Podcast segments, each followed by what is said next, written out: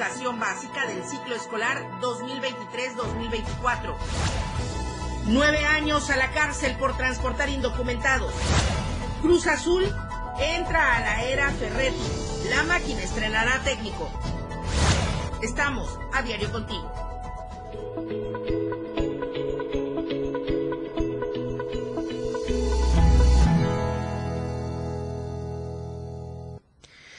Estamos a diario contigo a través del 97.7 de FM, la radio del diario y contigo a todos lados. Muchísimas gracias por escucharnos a través del 97.7 de FM, la radio del diario, y por seguirnos a través de las diferentes plataformas digitales.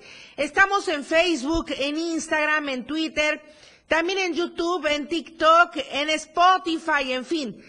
La plataforma que usted elija, ahí puede encontrarnos con la mejor información, los mejores contenidos aquí en Diario de Chiapas Media Group. El hashtag del día de hoy, insuficientes plazas docentes.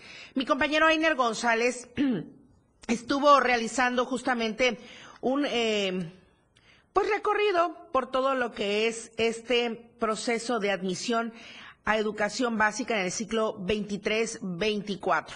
Los aspirantes que son 15 mil egresados, pero solamente son 567 plazas. Entonces, Ainer estuvo platicando respecto a todo este proceso y en unos momentos más vamos a retomar esta información. Mientras tanto, vamos con las temperaturas. El clima en Diario TV Multimedia.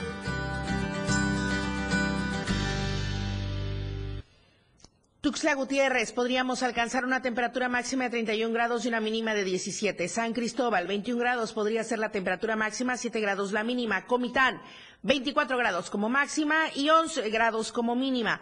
Tapachula, 33 grados la máxima, 21 grados la mínima. Atentos porque en las regiones Vallesoque, Metropolitana, de los Llanos, Soconusco, Frailesca e Istmo Costa presentan condiciones atmosféricas altas y esto es propicio para que se desarrollen incendios. Hay que ser preventivos, atender, atender las recomendaciones de protección civil para evitar cualquier siniestro, siniestro.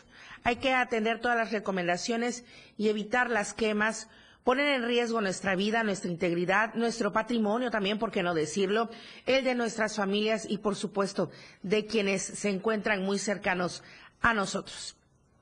Bueno, el hashtag, le decía, el día de hoy es insuficientes plazas docentes. Con este tema quiero invitarle a que nos comente y nos opine. Voy leyendo todos sus comentarios durante esta transmisión. Justamente, voy a retomar esta información de mi compañero Ainer González, que está en la portada de este impreso diario de Chiapas.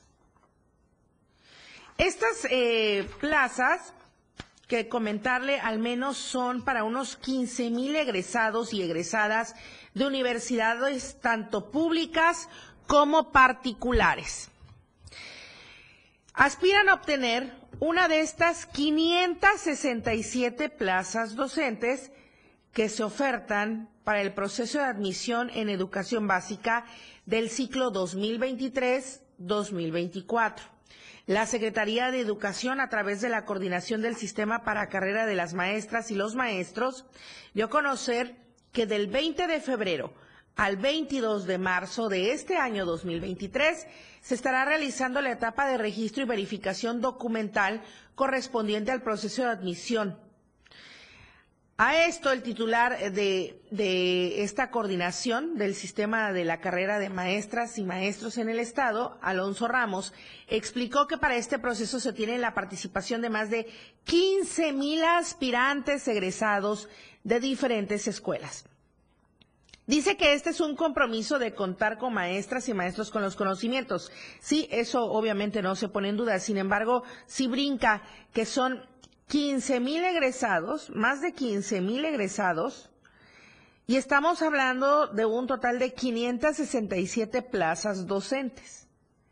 Aunado a esto, también precisó que este proceso no se trata de un examen estandarizado, sino de un proceso público, transparente, equitativo e imparcial que se hace mediante convocatorias anuales y de participación voluntaria. Se tomarán en cuenta elementos multifactoriales como la formación docente pedagógica, el promedio general de la carrera, cursos extracurriculares y experiencia docente. Pero oigan, estamos hablando de egresados. ¿Será que recientemente, será que ya les habrán dado el chance de tener esta experiencia docente? ¿Cómo calificarán y determinarán ese punto ahí, verdad? Porque si estamos hablando de egresados recientemente, difícilmente podrían tener alguna experiencia laboral al frente del grupo, ¿no? A menos que sea el servicio social, claro. También se mencionó que para la apreciación de conocimientos y aptitudes se efectuarán los días 20 y 21 de mayo con la intención de generar una lista nominal que servirá para los resultados que serán publicados hasta el 7 de agosto. O sea, tú que estás haciendo ahorita tus trámites, desde el 20 de febrero y hasta el próximo 22 de marzo, los resultados finales estarán hasta el próximo mes de agosto. Así es que ten paciencia. El exhorto es para que todos los interesados acudan con sus documentos, eh, sobre todo si están eh, pues emitidos por instituciones oficialmente acreditadas, por ejemplo, las escuelas normales, la Universidad Pedagógica Nacional, el Centro de Actualización del Magisterio, que es el CAM, ya que son las únicas instancias validadas para la acreditación de cursos extracurriculares. Hay que recordar también que el 30 de enero la Secretaría de Educación eh, aprobó las bases de la convocatoria para este proceso de admisión en la que se especifican los perfiles profesiográficos y materias educativas de estas 567 plazas. Sí, porque también hay que ver que realmente estén perfilados los docentes egresados para ocupar estas 567 vacantes. Así es que coméntenos sobre todo si estás haciendo este proceso de admisión ahorita, por lo pronto entregando tus documentos oficiales para participar en esta obtención de 567 plazas docentes que, dice la Secretaría de Educación, están vacantes. Por otra parte, y otro tema también muy importante, es darle seguimiento a esto que ocurrió durante el fin de semana, el viernes pasado, si no mal recuerdo, allá en Motocintla. Se desplomó el domo. Entonces, hubieron personas lesionadas. Y a raíz de este colapso del domo deportivo eh, allá en Motocintla, eh, pues que hubieron varios heridos, entonces el secretario de Obras Públicas, Ángel Torres, informó que se están llevando a cabo las investigaciones a través de la Fiscalía General del Estado para determinar responsabilidades. Durante una conferencia de prensa, el secretario mencionó que las personas resultaron heridas en el colapso, están siendo atendidas y por instrucciones del gobernador se brinda atención médica hasta que se recuperen por completo. También precisó que personal técnico calificado de obras públicas realizó diligencias, levantamiento de evidencias y determinación de la calidad de los materiales y la ejecución de los trabajos. Estos resultados fueron entregados a la autoridad en materia de procuración de justicia. ¿Qué no esto debió ser antes? Bueno, de acuerdo con el análisis preliminar, se destacaron tres puntos importantes. La empresa instaló una lámina de grosor menor al contratado y pagado. La empresa solicitó un reforzamiento de la estructura, sabedora de que el calibre de la lámina no era el solicitado en el contrato. Existió una omisión a la petición de reforzamiento por parte de un funcionario de la Secretaría de Obras Públicas, lo que impidió efectuar la revisión oportuna de esta lámina instalada. A ver, aquí estamos hablando de una omisión. Así es que ahí, atención, a quienes están realizando la investigación correspondiente. El director de Supervisión de Obras Públicas, Jesús David Escobar, detalló que la cimentación, las columnas y las vigas no presentan daño estructural. Sin embargo, al revisar la lámina con un equipo especializado, se descubrió que el espesor físico de la misma es de 1.21 milímetros, lo que corresponde a un perfil de calibre 28, mientras que el contrato especificaba que debería ser un calibre 16 con un espesor de 1.52 milímetros. Y esto significa que la lámina utilizada por la constructora encargada es de menor calidad a la especificada en el contrato. No se cumplió el contrato, pues. No le demos más vueltas. No se, no se, no se cumplió con el contrato y además hubo una omisión a la petición de reforzamiento por parte de un funcionario de la misma Secretaría de Obras Públicas. Se reveló que el contrato se adjudicó el 31 de julio de 2020. Se iniciaron los trabajos el 3 de agosto del mismo año. y el arco techo se completó el primero de octubre de 2020. El 4 de noviembre, la empresa presentó un documento al entonces director de Supervisión de Obras Públicas de la Secretaría solicitando el refuerzo del domo, pero no se le dio el seguimiento. Bueno, esta información también se, es importante comentarlo. Eh, lo comentó justamente eh, Ángel Torres, titular de Obras Públicas, y aquí se está realizando la investigación. Ahora, eh, lo importante también es saber aquí si no se cumplió con el contrato desde el inicio, porque esperar hasta que sucedan ese tipo de cuestiones. Bueno, yo nada más dejo la pregunta ahí, obviamente soy muy ignorante en la materia de procuración de justicia, pero habrá que realizar, supongo, las investigaciones correspondientes. La encuesta que circula durante esta semana.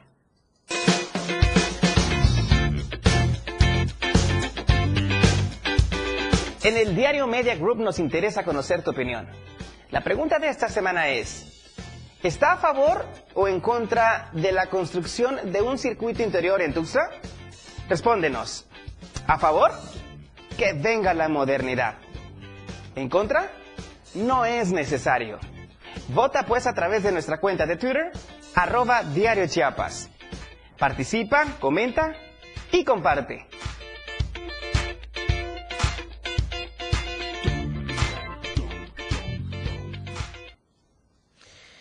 El panorama COVID se lo presentamos hasta el último corte del día de ayer. Estadísticas, reportes, información. COVID-19.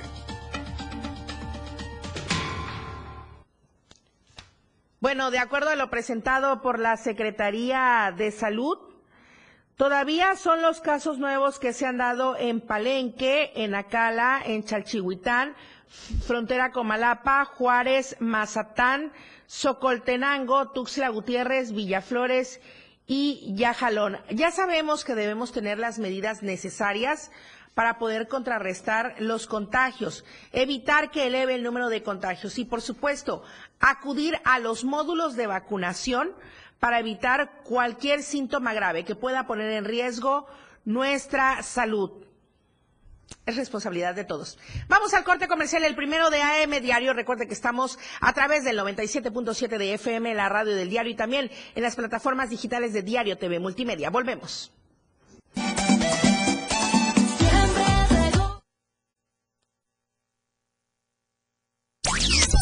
AM Diario, Lucero Rodríguez. En un momento, estamos de regreso.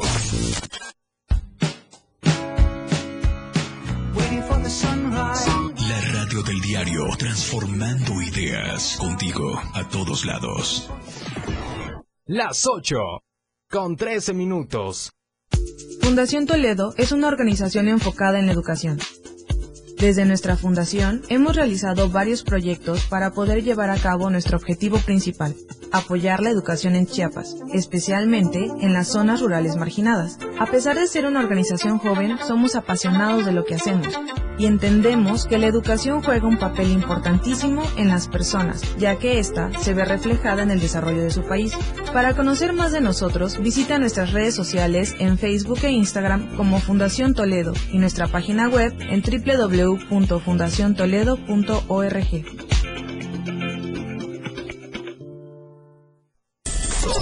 comenzar tu fin de semana con estilo, Vuelta y Beat. La música que se genera en los mejores clubs del mundo. Todos los viernes y sábados de 9 a 11 de la noche. Lo mejor de la música electrónica lo escuchas ahora en las tornamesas. DJ Guni y DJ Anali OG tienen para ti los mejores sets mezclados en vivo. Suelta el beat en la radio del diario 97.7. Contigo a todos lados. Por amor al arte. Todo lo relacionado al arte y la cultura de nuestro estado. Difusión de eventos, carteleras, conciertos, datos curiosos e invitados especiales. Por amor al arte. Domingos de 9 a 11 de la mañana por el 97.7. La radio del diario. Contigo a todos lados. La banqueta y los banqueteros con Lito Baybert. Listos para sentarnos donde se platica de todo con el estilo que él le caracteriza. Todos los sábados de 11 a 1 de la tarde, dos horas de buena charla con humor un tanto abierto. Serás bienvenido, la banqueta y los banqueteros. Un espacio donde todos caben. ¿Tiempo todavía? radio de evolución sin límites. 977. La radio del diario. Contigo a todos lados. Oportuna y objetiva es AM, diario. Continuamos.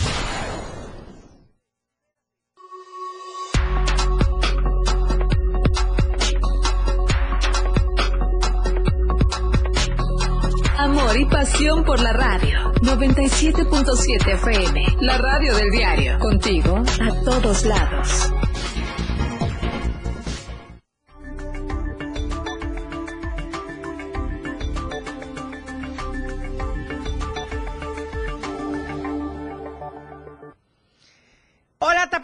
Qué gusto saludarles a todos hasta la perla del Soconusco, Valeria Córdoba, muy buenos días. Muy buenos días, Lucero. Excelente jueves. Es un gusto saludarte de igual manera.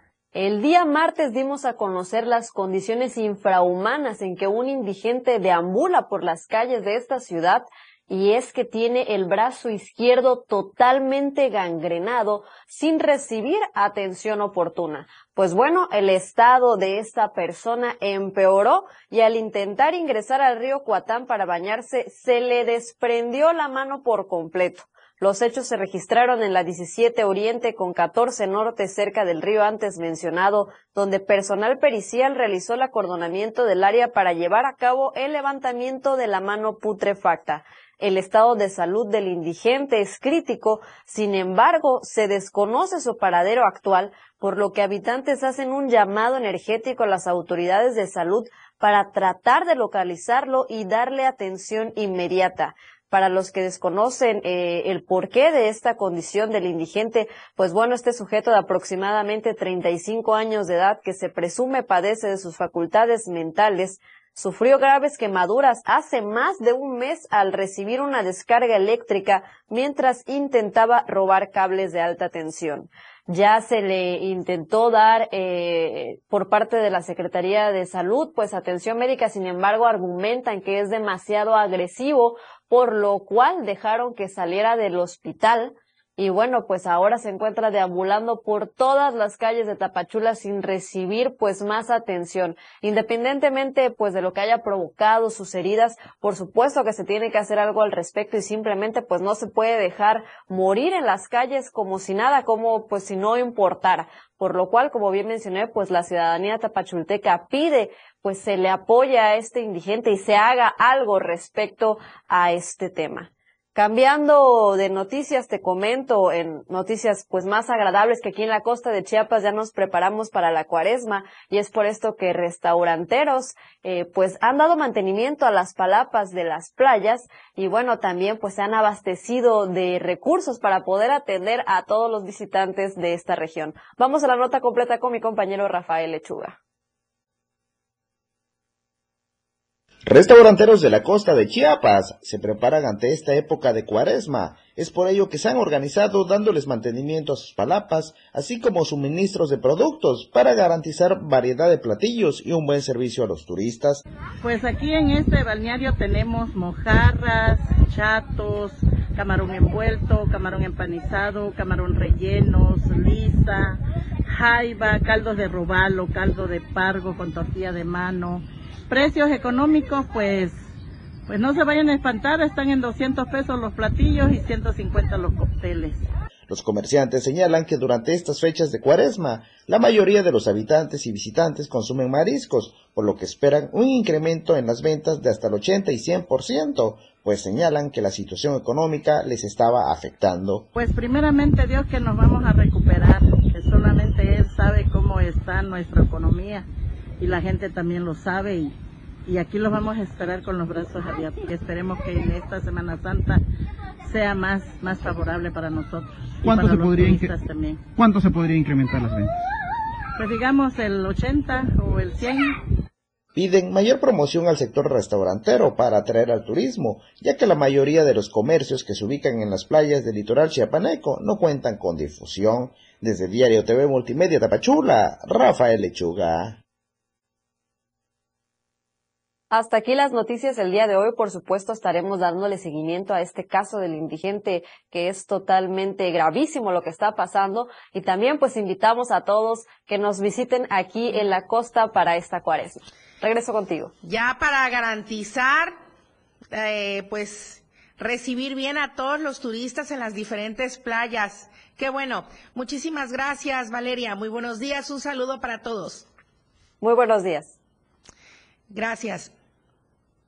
Vamos con la siguiente información eh, y regresamos hacia el centro del estado.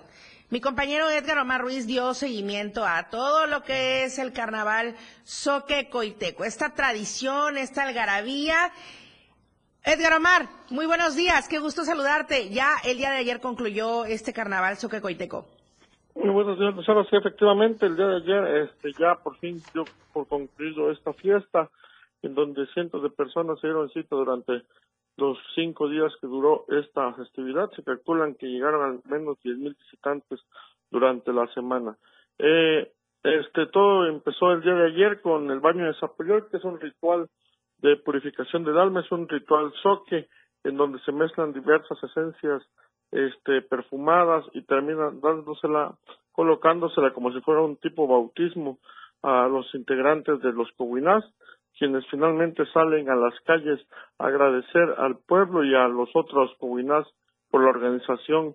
Este, posteriormente, ya en, los, en estas casas de fiesta, eh, la marimba suena prácticamente todo el día, se mantienen eh, dándole comida y bebidas a las personas para que estén a gusto. Esto durante gran parte del día. También los chores y las correlonas estuvieron presentes en esta celebración y finalmente en el Parque Central eh, tocó la marimba hasta altas horas de la noche, en donde se sintió la fiesta, llegaron cientos de personas también a convivir, a bailar un rato y despedir de esta manera la fiesta coiteca. Edgar Omar, ¿cómo están los ánimos? Eh, pues con lo que todo, todo lo que ha sucedido allá en Ocosocuautla, supongo esta fiesta pues vino a dar una bocanada de aire fresco, ¿no? Sin embargo, también saber eh, de la situación luego del atentado contra el director de la policía, en fin, todo concluyó, digamos, por la buena vía. Sí, todo estuvo tranquilamente. Eh, cabe resaltar que llegaron desde que pasó lo del atentado al agente policíaco, arribaron elementos estatales, miembros de la Guardia Nacional y durante esta semana, durante estos días posteriores, eh, hubieron cuadrillas de elementos de seguridad eh, estatal junto con de la Policía Municipal eran al menos cinco estatales y, tres municipales los que se, veían en cuadrillas recorriendo la ciudad, esto a fin de garantizar la integridad de las personas, pues también y también de los mismos policías municipales quienes se mostraron temerosos ante esta situación y por ello el reforzamiento de la seguridad por parte de la Secretaría de Seguridad Pública del Estado. Ok, muchísimas gracias Edgar Omar Ruiz, muy buenos días. Gracias Lucero, buen día, hasta luego. Ayer fue miércoles de ceniza y con esto se marca el inicio de la Pascua.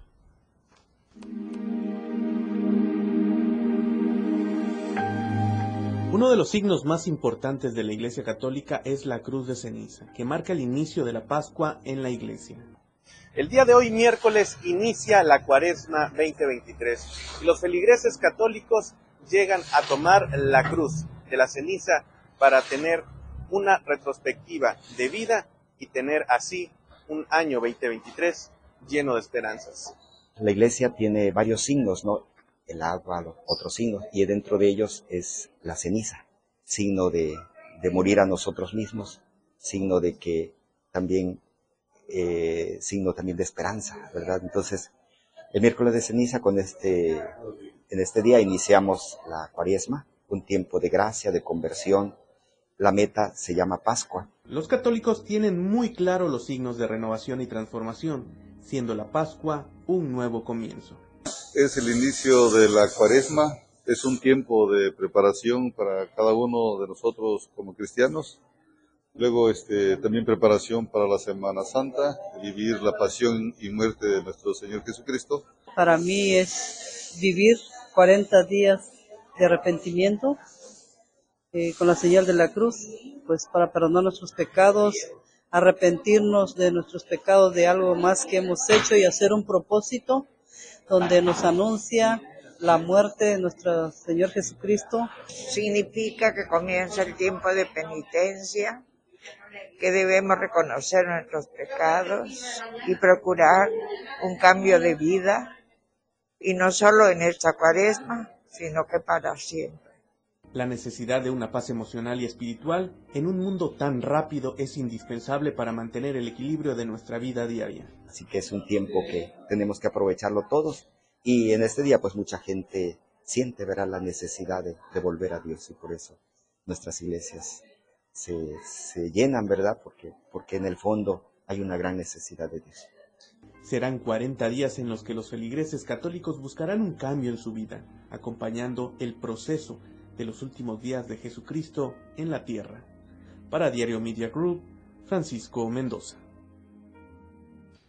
Qué bonito es Chiapas, tan multicultural, tan pluricultural. Y justamente hablando de ello, la comunidad Soque anunció el inicio del Calvario de Jesús.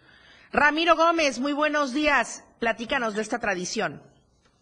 ¿Qué tal? Muy buenos días. Más de 11 horas ejecutaron la danza de la niña de casa en casa en la colonia Nuevo Carmen, Tonapac, municipio de Chiapas de Corzo, que anuncia el inicio del Calvario de Jesús. Como cada año, la Junta de Festejo de la comunidad organiza a los músicos y danzantes de la niña para que un personaje tan peculiar conocido como el Zunji ofrezca a sus doncellas al dueño de la casa. Si ésta acepta después de, de un breve diálogo, comienzan a danzar al son del tambor y la flauta de carrizo. Ah, bueno, en- durante esta presentación hay un fragmento, hay un diálogo donde dice, Señor, buenas noches, mire, traje a mis dos hijas hermosas, son muy trabajadoras, madrugadoras, saben hacer tortillas, son muy fieles, si usted las acepta, danzaremos.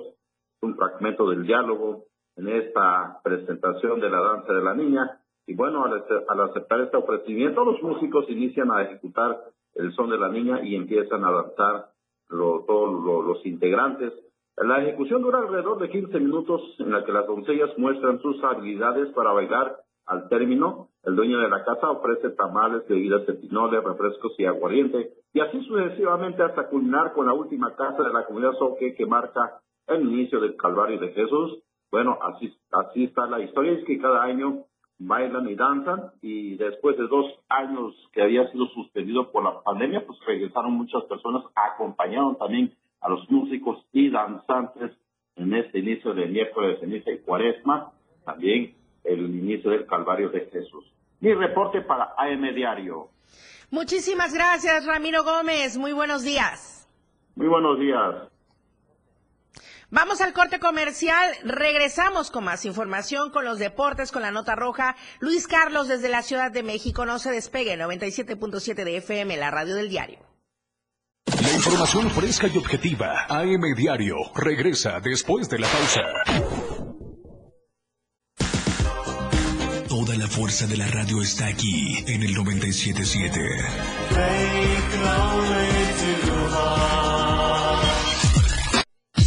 97.7. La radio del diario. Más música en tu radio. Lanzando nuestra señal desde la torre digital del diario de Chiapas. Libramiento Surponiente 1999. 97.7. Desde Tuxtla Gutiérrez, Chiapas, México. XHGTC. La radio del diario.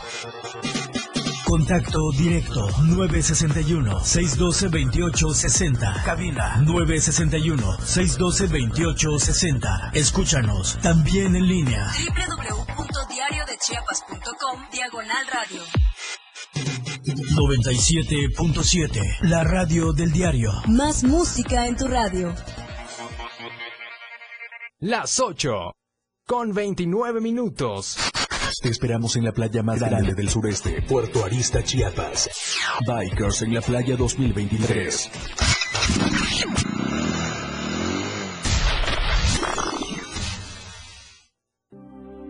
Chiapas es poseedora de una belleza natural sin rival en todo México. Una gran selva, un impresionante cañón, manglares y playas únicas, además de paradisiacas caídas de agua, visten a nuestro estado con el encanto único de la naturaleza. Chiapas es el estado más al sur de México, la última frontera de nuestro país.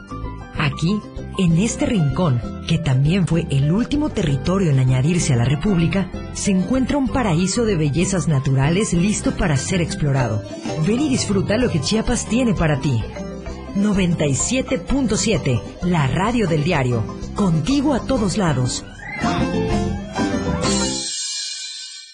¿Por qué es valioso actualizar tu INE cuando te cambiaste de domicilio? Porque con ello puedo tomar decisiones para mi colonia. Para estar vigente a la hora de votar. Porque ahora yo vivo aquí y pertenezco ahora a este lugar. Porque podemos formar parte de las elecciones en nuestra colonia. Si te cambiaste de casa, avísale al INE y sé parte de quienes toman las decisiones en tu nueva comunidad. Haz tu cita en INET 804-33-2000 o en INE.mx. INE. Caminando con Los Ángeles, un programa donde encontrarás la conexión con Los Ángeles, donde se hablan temas de luz. No hay nada más hermoso que compartir los temas de luz de Los Ángeles y Arcángeles. Acompáñanos todos los martes y jueves de 10 a 11 de la mañana por la radio del diario 97.7, contigo a todos lados. Lucero Rodríguez ya está de regreso para informarte en AM Diario.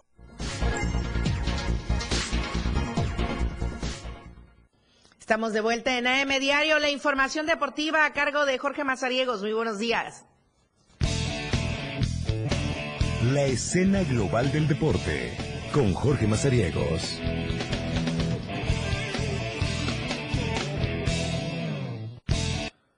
¿Qué tal, eh, amigos de AM Diario? Qué gusto poder saludarlos. Lucero Rodríguez también. Eh, muy buenos días. Jueves casi terminamos la semana con la información eh, deportiva, pero también quiero saludar a toda la gente que nos está escuchando a través del 97.7 de FM, la radio del diario. ¿Le parece? Arrancamos platicando de las artes marciales mixtas. Y es que el día de ayer se dio la presentación por parte de Adán Castillejos, el director general de la Extreme Fight Academy, mejor conocida como la Academia EFA, eh, el calendario de actividades que van a tener en este 2023 como institución, como escuela. Eh, una escuela que lleva 26 años enseñando las artes marciales mixtas, desde el jiu-jitsu brasileño, el kickboxing, el muay thai, el crack maga, el eh, cali filipino, el cali ilustrísimo, el, el ameco escrima, entre otras disciplinas que tiene el deporte de contacto. Estuvieron a eh, la presentación en el centro que usted nos alcanza a ver en las eh, redes sociales del Diario de Chiapas, Adán Castillejos, que es el director general, a un costado eh, izquierdo de él se encuentra Adán Castillejos Jr., que también es alumno de esta institución, y de su lado derecho izquierdo de su pantalla, pues está Tonder Panak, que es el próximo eh, ponente de este fin de semana con el seminario de Muay Thai que van a estar abriendo actividades en el 2023. Este peleador tan joven, no eh, más de eh, 34 años, eh, pues ya dio a conocer que desde los nueve años de edad comenzó de manera profesional con el tema del Muay Thai y ahora tendrá la oportunidad de ayudar a los mexicanos a subirse nivel porque ya dijo que en esta materia del Muay Thai origen tailandés pues eh, México todavía está en pañales. Sin embargo, eso no le da la acción para poder destacar a muchos mexicanos que ya cuatro de ellos estarán siendo presentados la próxima semana porque tendrán que enfrentarse en un campeonato internacional allá precisamente en la cuna del Muay Thai que es Tailandia y eh, Thunder Panak también ha ayudado a la formación de ellos. Él eh, llegó a Tuxtla Gutiérrez a inicios de este 2023 para tener un campamento intensivo con todos los alumnos de la Academia EFA y este fin de semana será eh, pues la oportunidad de todas aquellas escuelas todos aquellos chiapanecos que les gusta las artes marciales mixtas poder eh, adquirir aún más conocimiento con el tailandés Thunder Panak que está por eh, cuarta ocasión en el estado de Chiapas. Así que de esta manera la institución eh, que dirige Adán Castillejos dio a conocer eh, parte del inicio. También dijo que se viene una edición más del eh, abierto de Tuxtla Gutiérrez en el Jiu-Jitsu brasileño, la Copa Chiapas también de la especialidad, un instituciones que tienen con San Fernando, Tapachula, San Cristóbal, Comitán, Ocosucuautla, Berriozábal y algunos otros municipios de Tuxtla Gutiérrez en donde están situados como Academia EFA y por supuesto, también habló del tema de ser el comisionado por eh, parte de eh, el ayuntamiento municipal para regular todas las actividades que tiene que ver con las artes marciales. Así que externó que todos aquellos participantes se certifiquen y, que puedan tener una garantía para los eventos que se vengan en Tuxtla Gutiérrez y así también invitó a todos aquellos que quieran eh, pues sumarse a los trabajos a través de la Comisión de Artes Marciales Mixtas y afines que tiene en la capital eh, chiapaneca, pues bueno, lo puedan hacer a través de la vía de Adán Castillejos, que es el reconocido, a través de las instituciones y nombramientos que les han dado para poder manejar eh, de manera reglamentaria los trabajos con las artes marciales mixtas. Vamos a pasar al fútbol porque el día de ayer se hizo el revuelo, se hizo la bomba en el tema de la Liga MX por la llegada del nuevo estratega del equipo de la máquina cementera de la Cruz Azul. Ya eh, recordemos que el equipo eh, pues cementero no va bien en la tabla general, ya estamos alcanzando este fin de semana la mitad del torneo con la jornada número 9 y usted qué cree? Llegó el eh, señor más regañón del fútbol mexicano. Ricardo El Tuca Ferretti toma las riendas como el nuevo director técnico de la máquina cementera. Vamos a esperar qué es lo que eh, pasa con el tema de eh, Ferretti y el equipo del Cruz Azul, porque si bien el día de ayer se estampó la firma de este eh, técnico brasileño ya radicado muchos años en el fútbol mexicano, recientemente con el equipo del Tigres que tuvo oportunidad de hacer una larga trayectoria y posteriormente tuviera también el paso por los Bravos de Juárez, ahora le tocará el turno de llegar al conjunto de la máquina cementera. No hay contrato con especificaciones de años al frente del conjunto cementero. Es un tiempo indefinido y todo se va a basar en resultados. Ver cómo puede eh, salvar a la máquina cementera en lo que queda de este torneo, porque hay que eh, decirlo, apenas van, este, apenas van eh, algunos puntos que tiene el equipo de la máquina en el torneo eh, regular del clausura 2023, así que le urge al equipo cementero poder sumar más victorias como lo hizo en la jornada pasada ante el conjunto del Puebla. Así que Ricardo Ferretti es ahora el nuevo técnico de la máquina cementera de Cruz Azul. El equipo apenas lleva siete puntos con el triunfo de ayer porque ayer el conjunto eh, de la máquina le ganó 1 por 0 al equipo de el Atlas, un juego que tenían pendiente de la fecha número 7, se saldó el día de ayer en el Estadio Azteca, estuvo Diego Coca, el eh, entrenador de la selección eh, mexicana, también presente en el palco de este Coloso de Santa Úrsula. Y por supuesto el ahora ya estratega de la máquina cementera, Ricardo El Tuca Ferretti. Así que vamos a ver qué es lo que plantea a partir de la siguiente jornada el equipo cementero.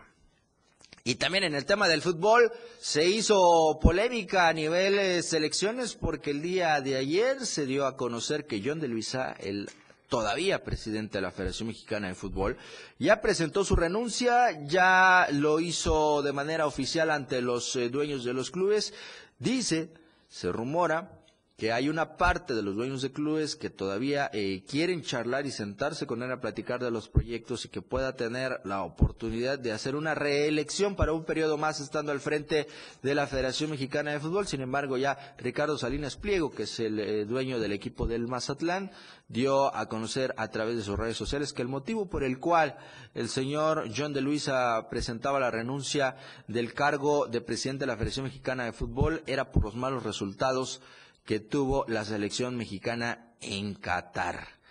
Y además dicen que el eh, detonante de todo esto ha sido la manera en la cual Diego Coca llegó como el nuevo entrenador de la selección mexicana. Al señor John de Luisa no le pareció los métodos, las maneras en las cuales eh, fue elegido Diego Coca, así que pues bueno, son eh, parte de los conocimientos que se tiene del que podría ser ya el expresidente de la federación y vamos a ver qué es lo que pasa en los próximos días, si se queda, si se va, quién va a tomar su lugar, quién es el que va a salir a dar la cara por parte de eh, los clubes de dueños y además quién tomaría las riendas de la Federación Mexicana de Fútbol. Yo creo que se queda corto el señor de Luisa con solo decir que fueron los malos resultados de la selección mexicana en Qatar. Creo que hay que ver más atrás en el tema del fútbol a nivel selecciones, pero bueno, en fin, son eh, situaciones que tiene hasta el momento el eh, fútbol mexicano con la renuncia presentada por el señor John de Luis. Yo quiero invitarlos a que los escuchen hoy a las 12 del día con toda la información en la remontada a través del 97.7 de FM, la radio del diario. Vamos a tener invitado el día de hoy. Vamos a eh, dar la presentación. No, el México-Jamaica es en eh, marzo, Charlie. Nos están eh, recordando el, el, este el México-Jamaica, no, es el primer encuentro amistoso de la selección eh, mexicana, lo estarán haciendo en el mes de marzo, si no me equivoco es el 26 de marzo, eh, la tendrán actividad en la Liga de Naciones de la CONCACAF, es el primer compromiso que va a tener que tomar el señor Diego Coca. Y bueno, a las 12 del día les decía a través del 97.7 FM, la radio del diario, los escuchamos con la remontada. Tenemos invitado el día de hoy, estará con nosotros Gonzalo Solís, que es el director del Instituto de la Juventud y el Emprendimiento, para platicar qué es lo que está haciendo esta capital joven con el deporte, porque hay mucha materia deportiva que se ha promovido y se sigue promoviendo a través del circuito Tuxtlán y de otras acciones que está tomando esta eh, institución, esta instancia, y hoy vamos a desmenuzar todos los proyectos que se tienen con el tema de eh, Gonzalo Solís y el Instituto de la Juventud y Emprendimiento. También hablar, por supuesto, de lo que fue en 2022, el tema de eh, la entrega de premios del eh, Premio Municipal de la Juventud también que se tuvo presente en el 2022. Así que ya lo sabe, 12 del día con la remontada y lo esperamos junto a Eduardo Solís, Lucero Rodríguez. Corte de caja, ya es jueves, nos estaremos viendo el día lunes. ya, tu fin de semana largo. Oye, Ya. por cierto, para que sigan eh, pues toda la información de los deportes en el impreso de Diario de Chiapas y también reiterar la felicitación por el Día del Cronista. Carlos Rosales preparó la siguiente información.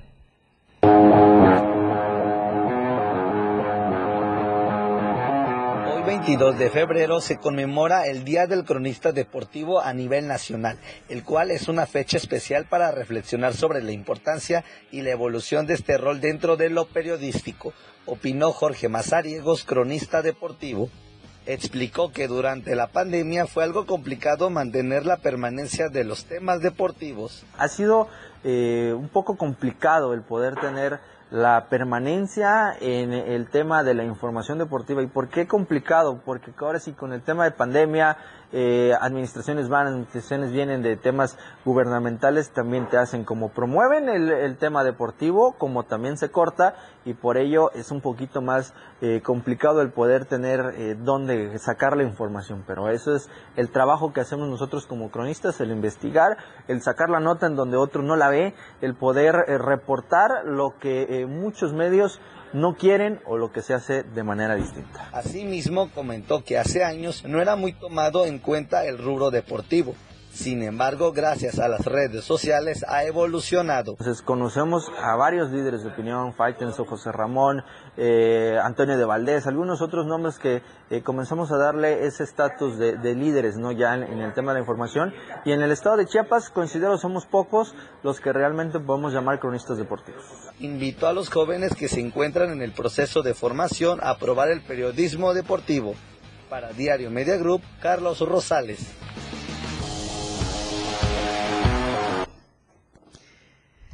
Pues nuevamente el reconocimiento a esta gran labor como cronistas deportivos, a Lalo Solís, a ti, Jorge, Gracias, muchísimas Lucero. felicidades y que siga ese compromiso y profesionalismo con la crónica deportiva, tanto aquí en el Diario de Chiapas como en todos los medios en los que trabajen. Así es, eh, gracias Lucero, la verdad que sí es una responsabilidad estar al micrófono y pues Sí. bueno, creo que ya son eh, pocos los que se dedican a la crónica y por supuesto los que estén en formación que eh, también experimenten el tema Sí. de la información deportiva que es una gran pasión. Gracias Lucero, nos vemos el día lunes. Y nos vamos a corte.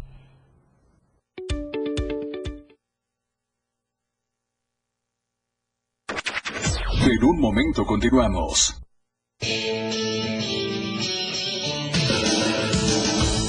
El estilo de música a tu medida. La radio del diario 97.7 FM.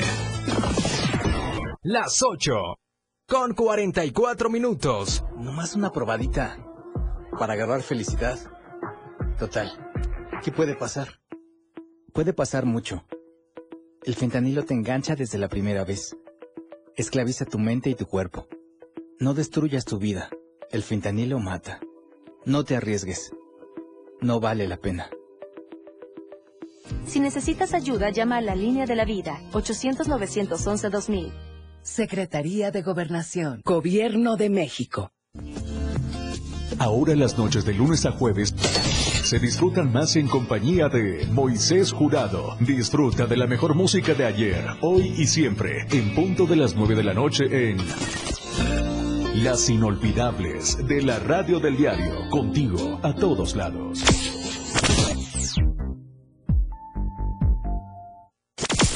Disfruta de muy buena música, lo más trendy en redes sociales, la info sobre tus artistas favoritos y todo lo que debes saber para estar al día con la mejor actitud. Top Music con Moisés Galindo, de lunes a viernes de 5 a 6 de la tarde por la radio del diario 97.7 con lo más top a todos lados. En un solo espacio, todos los días, por la radio del diario. Mundial a diario. Escucha a Lalo Solís por esta frecuencia de lunes a viernes a las 4 de la tarde. Ella ya está preparada para informarte en AM Diario. Continuamos.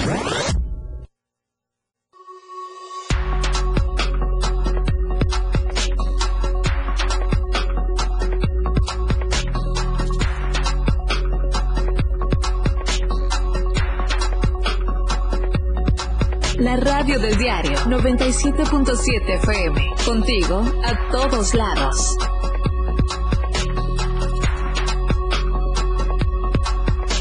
La radio del diario 977.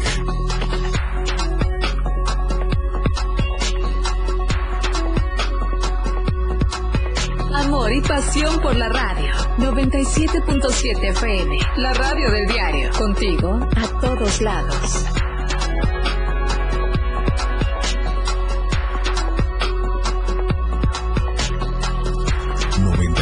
977. La radio del diario.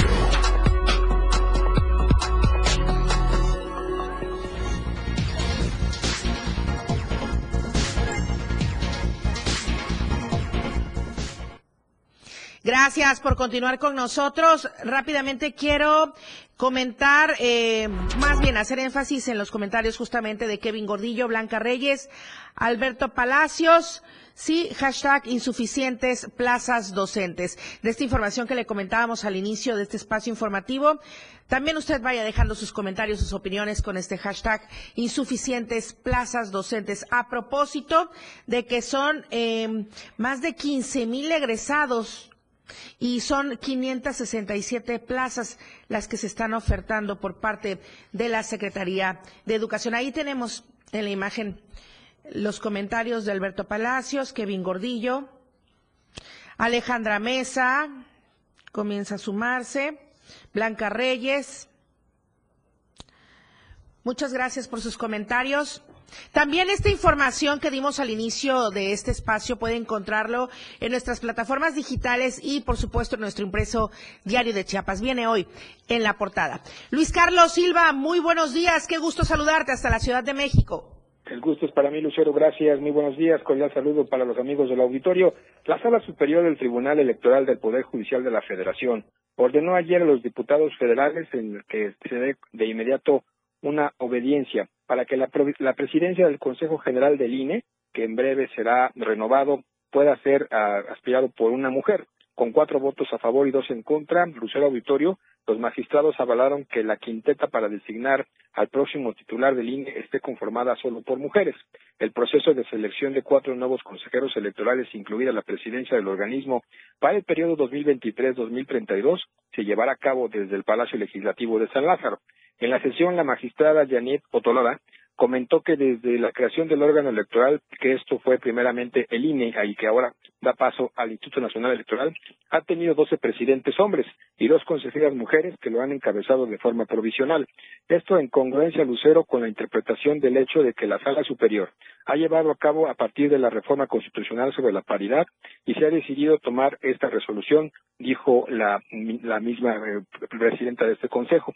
Mientras que el magistrado Felipe de la Mata comentó que ya llegó la hora de que existiera una mujer al frente de la presidencia del Consejo General del INE para que se logre la equidad de género tan importante que se ya ya se va a aplicar en diferentes estados de la República Mexicana. Mujeres que son gobernantes de México, mujeres que llevan las riendas de los estados y que forman parte de una mejor manera de hacer política.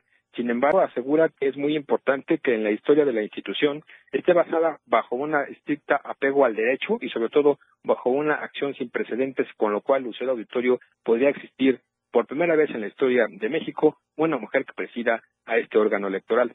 Finalmente mencionó que es el momento de hacer cumplir el principio de alternancia, pues asegura que si esto ocurre en la Cámara de Diputados, en el Senado y en el Congreso local, ¿por qué no debe ocurrir en el máximo órgano electoral? Este que ha sido tan cuestionado con una reforma electoral que manda el presidente, pero por encima de todo con mujeres capacitadas para lograr hacer política y sobre todo evaluar y calificar las elecciones, esas que habrán de darse precisamente en 2023 en el Estado de México y en Coahuila y posteriormente a la elección federal en 2024. Lucero, te mando un abrazo, que pases una excelente mañana. Mi reporte y un saludo desde la capital de la República Mexicana. Muy buenos días. Igualmente para ti, el abrazo de vuelta, Luis Carlos, el saludo para toda la gente que nos sigue a través de las redes sociales. Justamente, hablando del hashtag del día de hoy de las redes sociales, insuficientes plazas para docentes. Gracias, José Chantiri, Jorge L. Sol, Gibran Moreno, Pequerro, Javier González, Anita Pérez, Gabriel Gómez, Alondra VD, Ángel Mejía, dice que se vea la inconformidad que se tiene, dice Ángel Mejía. Jocelyn Morales, gracias también por comentar con el hashtag. Emanuel Escandón, Litsi Samayo Herrera, Giovanna Vázquez, Jackie Ballinas. Muchísimas gracias a todos por sus comentarios y por supuesto que si quiere dejarnos algún otro dato eh, para que podamos dar seguimiento a esta información del proceso de selección para quienes tendrán estas 567 plazas docentes para más de 15 mil egresados. Bueno, vaya dejándonos sus comentarios, podemos tomarlos. Y aquí también le voy a dejar mi número de teléfono para que usted pueda contactarme en caso de que así lo requiera. Se los acabo de dejar ahorita. Vamos con Carlos Rosales. Carlos Rosales ha dado seguimiento a este siniestro suscitado el día de antier en el incendio en San José Terán. Las familias de escasos recursos que vieron quedar en ceniza sus viviendas, viviendas de madera, de cartón, porque son personas que se dedican justamente a la recolección de PET, de cartón, de madera, en fin. Entonces, esta es la ayuda que están pidiendo estas familias afectadas. Nos encontramos aquí en el Callejón El Triunfo, en donde ayer lamentablemente más de 15 familias quedaron sin casa. Ahorita podemos observar que todo quedó en cenizas. Hay muchas personas que no tienen nada, quedaron completamente vacías. Vamos a ver lo que la gente nos cuenta. Muchas familias se encontraban desolados, ya que eso les afecta económicamente al no contar con un empleo formal, porque varios generan ingresos recolectando botellas de PET, aluminio y fierro viejo. Inclusive se dedican a la venta de blog para poder llevar algo de sustento a sus hogares. Pues me quedé sin casa, sin ropa, sin nada. Ahorita vamos a ver qué pasa, qué procede. Aún esperar al perito y a ver qué, qué dice, para ver si podemos empezar a reconstruir aquí otra vez, no sé. Es lo que estamos esperando, que haya respuesta de las autoridades. Perdí mi refri, mi estufa, cilindro, televisión, todo este, tenía como mi dinero porque yo luchaba yo por la vida, salí a recolectar mi marido no le gustaba, pero yo me gustaba salir a recolectar. Y este tenía yo como, como este 1500 y aparte mi, mi venta, venta de agua, porque todo se perdió. Vendieron mi agua. Cositas de plástico para poder sobrevivir. Todos los días esta gente lucha para sobrevivir. Por favor, ayúdenme. De todo corazón se los pido.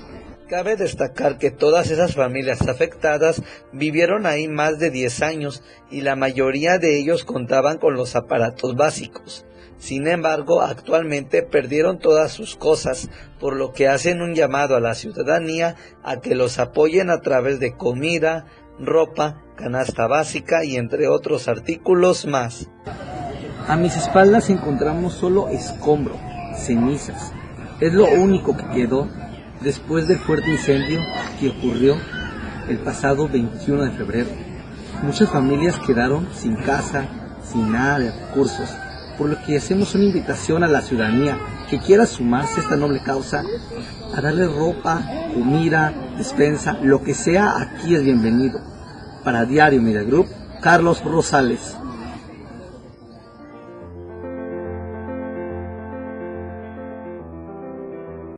Gracias por hacer tendencia a este hashtag del día de hoy, insuficientes plazas docentes. Pues sí, son 567 plazas las que se están ofertando para el ciclo 2023-2024 y son más de 15 mil egresados. Aquí están dejando todos sus comentarios. Muchísimas gracias. Marta Bermúdez, Jared Aguilar, Carlo Palacios, Daniel Herrera, Aldo de Paz eh, Roque, Pedrito CH, Mitzi Rojas, Giovanna Vázquez. Bueno, me voy quedando corta. Lisbeth González, Jackie Ballinas, Litsi Samayoa, muchísimas gracias. Eh, estamos eh, tratando de dejar ahí los comentarios y por supuesto también les dejé mi número telefónico por si quieren ahondar a detalle con algún otro comentario. La nota roja de la verdad impresa, Diario de Chiapas. Lo que acontece minuto a minuto. La roja de Diario de Chiapas.